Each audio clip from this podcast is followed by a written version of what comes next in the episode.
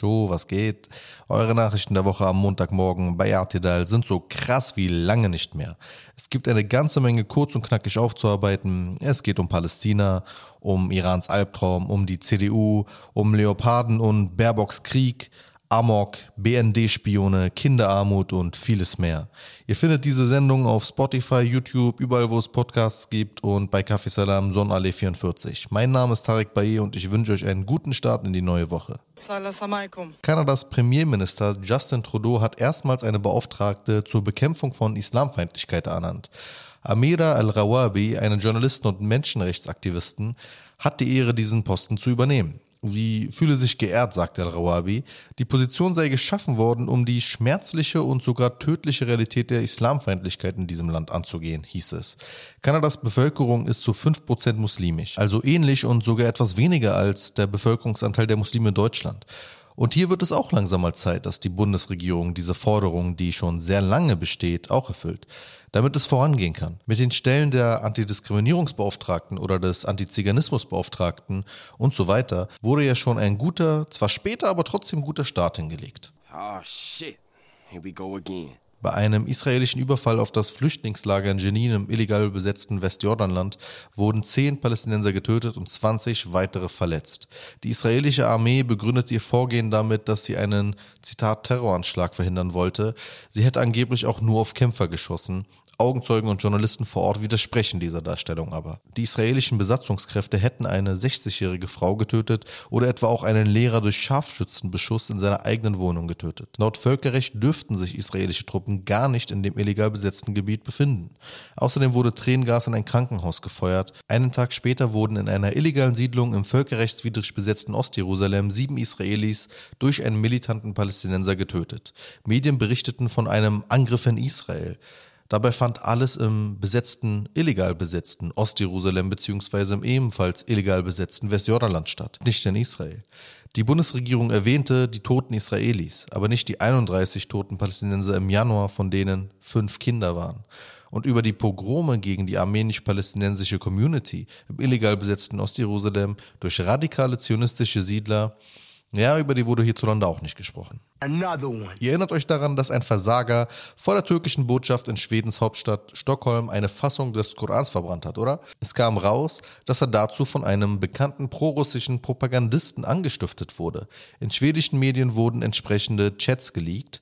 Der Propagandist namens Frick hat auch die Übernahme von möglichen Kosten zugesagt und das schließt an die Worte von letzter Woche an, warum man sich nicht von solchen Leuten treiben lassen sollte. Offenbar bestand die Absicht darin, die Beziehungen zwischen der Türkei und Schweden zu sabotieren, im Sinne Russlands. Und es hat geklappt.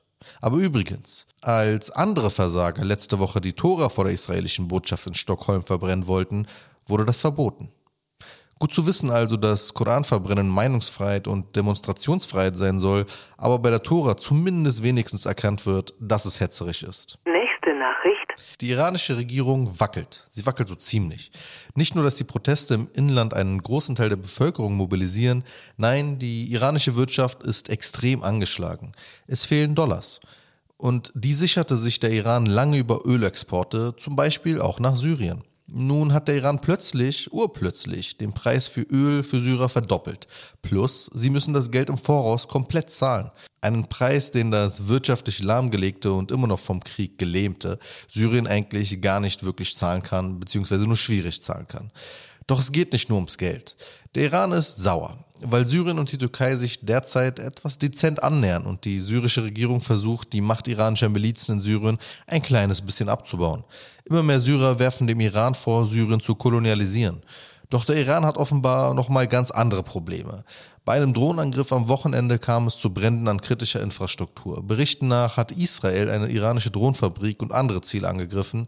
Die Nachrichtenlage ist dazu aber bislang noch ziemlich dürftig. Another one. Zu den ganz großen Nachrichten dieser Tage gehörte die Ankündigung Deutschlands, Leopard 2 Panzer an die Ukraine zu liefern. Lange war darüber philosophiert worden und es war absehbar, dass die Entscheidung zu heftigen medialen Reaktionen führen würde. Dass Deutschland die Panzer liefert, hat am wahrscheinlichsten, so denke ich, eher damit etwas zu tun, dass Deutschland die Leopard-Produktion anheizen möchte, um günstiger an eigene Panzer zu kommen und durch die laufende Produktion auch wieder mehr Panzer an die anderen europäischen Kunden zu verkaufen, die im Übrigen in den letzten Jahren oft keine Leopard-Panzer mehr nachbestellt hatten. Aber manche interpretierten darin eine Art Kriegsbeitritt. Das ist, was die russische Propaganda hier gern verbreitet. Aber das ist es halt. Propaganda. Natürlich stellt das nach gar keiner Logik von Völkerrecht einen Kriegsbeitritt dar. Und es wäre auch um einiges einfacher, diesen Fakt festzustellen, wenn es da nicht unsere werte Außenministerin gäbe. Annalena Baerbock sorgte nämlich für Verwunderung, als sie im Europarat sagte, wir führen Krieg gegen Russland. Es war völlig offensichtlich ein Ausrutscher. Nicht Baerbocks erster, wohlgemerkt, aber der fatalste bisher. Und man muss sich an der Stelle ehrlich fragen, ob wirklich nicht verstanden wird, dass die sonst ja eigentlich schon hin und wieder auch kluge Baerbock mit solchen Ausrutschern dem Amt scheinbar nicht gewachsen ist. Und das in einer solchen kritischen Zeit. Komisch, dass man das überhaupt erklären muss. Nächste Nachricht. Das Robert Koch Institut vermeldet, und das ist eine gute Nachricht, dass die Grippewelle dieses Jahr wohl bereits vorbei sein soll. Sie sei früh und auch übermäßig gekommen, aber hat sich wohl nun eingependelt. In Schleswig-Holstein wurden zwei Menschen bei einem Amoklauf im Zug getötet. Eigentlich lautet eine wichtige Prämisse bei der Berichterstattung über solche Verbrechen, dass man ihnen bzw. den Tätern nicht allzu viel Aufmerksamkeit schenkt, da das Nachahmer motivieren kann, denen es Endeffekt in nihilistische Auswegslosigkeit um Geltungsdrang geht. Man will irgendwie gesehen werden und das leider eben durch Gewalttaten. Doch als Axel Springer Medien, AfD und Co. Wind davon bekommen haben, dass der Täter ein staatenloser Palästinenser war, wurde natürlich eine Integrationsdebatte aufgerollt. Ihr kennt es. Dass es zeitnah auch in Landshut eine tödliche Messerattacke gab oder in Weisendorf, das erfuhr man in dieser angeblichen Debatte leider nicht. Denn die Täter passten nicht ins Profil. Es ist wie immer bedauerlich, dass nicht über die wahren psychologischen und sozialen Hintergründe solcher Taten gesprochen wird, das wäre ja aber auch Problemlösung. Sowas machen wir nicht. Scheiß Politik! Das ändern wir! In Grevesmühlen in Mecklenburg-Vorpommern protestierten 700 Menschen gegen eine geplante Flüchtlingsunterkunft. Und man kann an der Stelle sagen, dass der Plan, 400 Geflüchtete in einem Dorf mit lediglich 1600 Einwohnern unterzubringen, nicht durchdacht klingt. Und der Protest, naja, man könnte ja zumindest etwas Verständnis dafür aufbringen. So etwas ist nicht prinzipiell unmöglich, ne, diese Unterbringung. Im Gegenteil. Aber sie verlangt einen Willen, eine gewisse Bildung und die entsprechenden Kapazitäten am Aufnahmeort. Und das ist nicht selbstverständlich. Blöd nur, dass es keine vernünftige sachliche Debatte geben konnte, weil unter den 700 Demonstranten einige hundert Rechtsradikale waren, die nicht so klangen, als ging es ihnen um Sachlichkeit. Dass die Polizei und speziell die Polizei in Hessen noch sehr viel zu lernen hat, sah man vorletztes Wochenende in Frankfurt. Jemand hatte einen Fehlalarm ausgelöst, weil er der Polizei von einem Amoklauf in einer Moschee in Frankfurt-Hausen erzählte, den es in Wahrheit nicht gab. Und das führte dazu, dass Polizisten die Moschee stürmten, im Beisein des Übervollkommandos der Polizei. Und man muss auch sagen, sie hätten es ja nicht wissen können, dass es fake war. Doch auch nachdem sie dort vor Ort Kinder vorfanden, die am Spielen waren, am Rumrennen waren, am Lernen waren und zwei Moscheevorstände unmissverständlich versicherten, dass nichts los ist, zogen sie ihr Programm durch. Die Moscheemitglieder wurden teilweise mit vorgehaltener Waffe zurückgewiesen und ihnen wurde mit Festnahmen gedroht. Die haben uns nicht wie Opfer, sondern wie Täter behandelt, sagte ein Vorstandsmitglied der betroffenen Abu Bakr Moschee. Das Bundesland Hessen und seine Behörden Habt ihr jemals etwas Positives von denen gehört? Another one. Diese Nachricht, ne? Diese eine Nachricht mit den Heuschrecken und den Insekten, die hat die Runde gemacht. Der Novell Food Katalog der EU, in dem neue essbare Lebensmittel gelistet bzw. erlaubt werden, hat die Hausgrille und eine bestimmte Art von Larven unter die Kategorie von essbaren Lebensmitteln halt aufgenommen. Das klang für viele so, als würden bald in unseren Lebensmitteln heimlich Insekten beigemischt werden. Alles gut. Beruhigt eure Tanten in den WhatsApp-Gruppen. Heuschrecken und Insekten sind in Deutschland übrigens schon lange erlaubt. Und es ist nichts passiert bislang. Es geht nur darum, dass man sie essen bzw. verkaufen darf. Es wird uns nicht heimlich etwas beigemischt oder aufgezwungen. Vielleicht musste man das nochmal klarstellen. Nächste Nachricht. Laut einer Studie der Bertelsmann Stiftung nehme die Kinderarmut in Deutschland weiter zu. Mehr als jedes fünfte Kind sei von Armut bedroht. Es ist vor allem ein deutlicher Hinweis auf die exorbitant große Schere zwischen Arm und Reich. Konzerne und die Reichsten der Gesellschaft in Deutschland fahren unfassbare Gewinne ein und bei den Ärmsten unten kommt nichts an. Das Familienministerium hat zumindest angekündigt, den Zugang zu allen möglichen Leistungen für Kinder zu zentralisieren und zu erleichtern. Viele dieser Gelder, es gibt ja sehr viele verschiedene Förderungen, die man beantragen kann und auf die man ein Recht hat, würden bei den meisten oder bei vielen Leuten nicht ankommen, obwohl sie da am meisten gebraucht werden. Das solle sich ändern. Und das ist ein guter Schritt aber es sollte nicht an der großen Debatte vorbeiführen.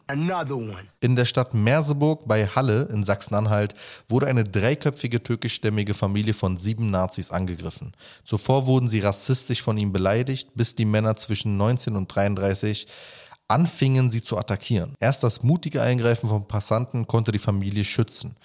Aber davon habt ihr ja sicher schon überall in den Medien gehört und vor allem auch aus den ganzen Statements aller Politiker, die nach Merseburg gereist sind und diesen Angriff auf unsere Werteordnung aufs Schärfste verurteilt haben. Dann lass mal deine Mascara-Geschichten immer auf damit. Another one. Ihr erinnert euch an Hans-Georg Maaßen, der Rechte, der jahrelang den Verfassungsschutz geleitet hat?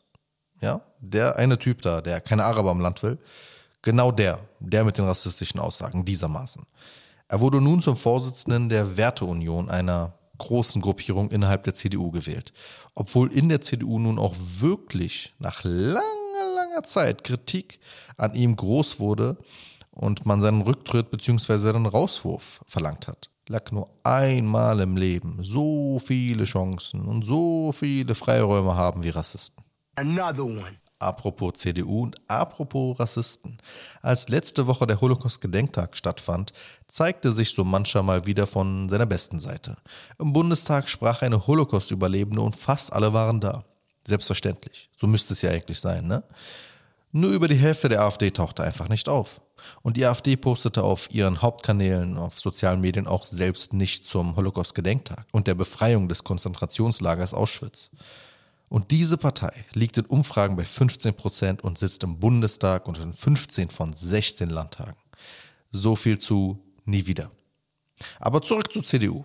Friedrich Schmerz, aka Mr. Burns, kam extra nach Berlin für eine Wahlkampfveranstaltung, nach Neukölln, um einen auf Recht und Ordnung im Wilden Westen zu machen. Und dabei rutschte ihm etwas raus, was ihm dann auch schnell um die Ohren flog. Bezüglich der Geschichte einer Überlebenden, einer Holocaust-Überlebenden, die in Holland in Sicherheit gebracht wurde, sagte Merz, Zitat, wenn man das so hört, ist man stolz auf Deutschland. Und ihr wisst Bescheid, Cousins. Wenn es um den Holocaust geht, um dieses systematische Ermorden von Minderheiten, speziell Juden, Roma und anderen, dann sollten die Worte Stolz und Deutschland definitiv nicht in einem Satz gesagt werden. Immerhin können wir uns nach allen möglichen rassistischen Spielereien zumindest darauf verlassen, dass bei manchen Minderheiten irgendwann mal auch Schluss ist. Der liebe Friedrich musste zurückrudern und sich korrigieren. Ob er sich für kleine Paschas korrigiert hat? Natürlich nicht.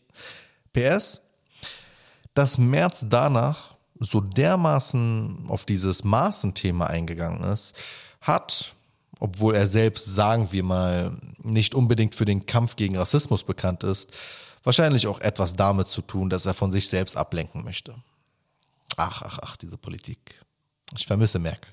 Nächste Nachricht. Wenn wir schon bei Parteien mit dem C für gar nicht christlich sind, wisst ihr noch, wie die Tochter des CDU-Generalsekretärs Tandler während Corona Masken zu völlig überhöhten Preisen an das von der CSU regierten Bundesland Bayern verkauft hat und damit Schätzungen nach 48 Millionen Euro gemacht hat. Sie sitzt jetzt in Untersuchungshaft. Endlich greift die Justiz mal gegen diese Möglichkeiten der Korruption durch. Spaß, sie sitzt wegen Steuervorwürfen in U-Haft. Die BND-Spionageaffäre wird spannender. Der festgenommene Mitarbeiter des deutschen Auslandsgeheimdienstes soll nicht nur Informationen an Russland übermittelt haben, er soll auch noch an die AfD gespendet haben. Und das ist ja auch ein altbekannter Zusammenhang. Russland stand von Anfang an hinter der AfD und auch hinter Pegida im Übrigen. Und die Anhänger dieser Bewegungen, dieser Partei sahen oftmals in Putin auch schon recht früh ihren Messias. Ist also keine besondere Überraschung. Das war's auch schon wieder, meine Lieben. Deshalb vergesst nie, egal wie stressig eure Woche auch sein mag, es ist nicht so schlimm, wie Politiker von den Grünen, von den Linken, von der CDU, von der FDP oder was auch immer, die das ganze Jahr lang Moscheegemeinden problematisieren und die DITIB ja total kritisch sehen, aber dann im Wahlkampf sich überall mal gerne vorstellen würden in den Moscheen. In dem Sinne, abonniert uns überall, wo man uns abonnieren kann, unterstützt unsere Arbeit monatlich und habt eine wunderschöne Woche.